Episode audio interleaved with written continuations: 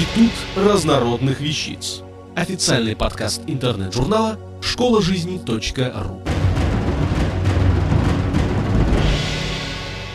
Галя Константинова. Мальта. Маленькая гавань. Или на каком острове можно увидеть всю историю человечества? Всегда кажется таким странным, когда очень большой самолет приземляется на очень маленький остров. Длина и ширина Мальты меньше Московской кольцевой. Но этот маленький остров, в свою очередь, с предельно насыщенной историей. Пустынный архипелаг всего 316 квадратных километров с неплодородной почвой, редкой растительностью, практически лишенный питьевой воды, нет ни рек, ни озер, стал центром притяжения многих сил, от неизвестных первопоселенцев, далее финикийцев, само название Малат Гавань, карфагенян, римских патрициев на летнем отдыхе, пиратов и торговцев, к рыцарям Мальтийского ордена и, как ни грустно, к одной из улиц в столице, дома на которой активно скупались в 90-е небедными россиянами, с юмором висельника, прозванную в силу этого улицей красных нефтяников. Хороший климат, прекрасное местоположение, как перегородка между Европой и Африкой, в данный момент между Италией и Ливией, конечно, сыграли свою роль. Но первая и главная загадка Мальты – мегалиты, древнейшие сооружения на суше и на дне моря, что заставляло многих говорить о вновь найденной Атлантиде. Эти мегалитические сооружения поражают не меньше знаменитого Стоунхеджа.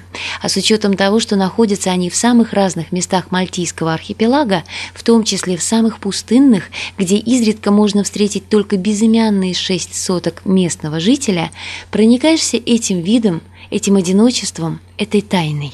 Кто там жил? Когда? Неизвестен даже антропологический тип людей, которые там проживали более пяти тысяч лет назад и строили, а постройки эти старше пирамиды Хеопса – Достоверно ничего не известно, кроме того, что есть доисторический город, раскинутый на несколько островов, а на дне моря – храмы. Говорят, что это древнейшие рукотворные постройки в истории человечества. Найдена и Мальтийская Венера. Сами понимаете, что приблизительный вес божества и символа более центнера. Бюст и живот взывают к плодородию. Сейчас она в музее. Доехать до мегалитов на главном острове быстро и просто. Просто арендовать машину, движение по английскому варианту, хоть индийский старый джип, хоть украинскую Таврию, хоть российскую Ниву. Вот парковаться по возвращению трудно, почти невозможно, и времени может уйти столько же, сколько на поездку. И как бы вы ни были уверены в правильной парковке, в аэропорту на обратном пути вам могут предъявить к оплате штраф. Будьте готовы и к такому развитию событий. Но весь остров можно объехать и полностью осмотреть, и даже успеть искупаться в районе гротов всего за один день. На острове две столицы. Новая – Ля Валетта со знаменитыми балконами, старая Мдина – обычное название старого города по-арабски. Мдина интересна старинной архитектурой, узкими улочками. В Валетте же главная достопримечательность – резиденция Мальтийского ордена. Иерусалимский орден госпитальеров прочно поселился на острове с 1530 года. У него своя история, нам небезызвестная. Сначала рыцари охраняли пилигримов – отправляющихся в паломничество.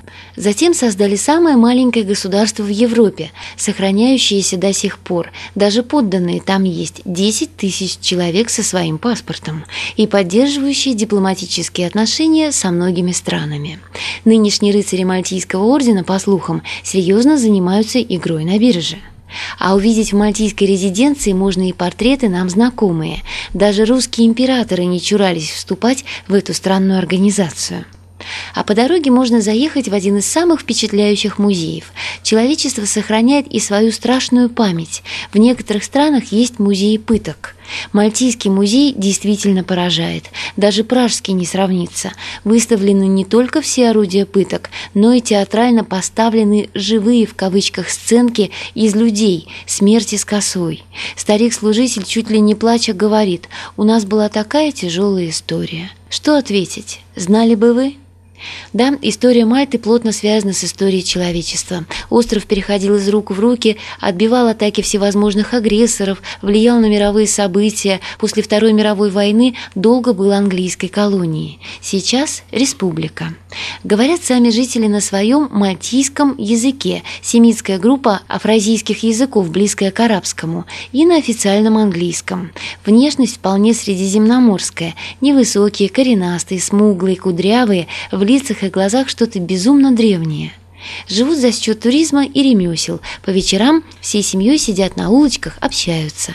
Очень высокая плотность населения, очень высокая плотность туристов-зевак. И, кстати говоря, для последних, кто небольшой любитель пролеживать бока на пляже, вам прямой путь на паром. Совсем чуть-чуть, и вы на Сицилии. Посмотрите и вернетесь. Быстро и на всю жизнь. Но не лететь же на Сицилию специально в самом деле. А Мальта остается прекрасным островом, на котором можно заглянуть не просто вглубь веков, а вглубь тысячелетий, не отрываясь от сегодняшнего дня с его проблемами и радостями. Автор статьи «Мальта. Маленькая гавань» или «На каком острове можно увидеть всю историю человечества» Галя Константинова. Текст читала Илона Тунка-Грошева. Институт разнородных вещиц. Официальный подкаст интернет-журнала школа жизни.ру. Слушайте и читайте нас на www школа жизни.ру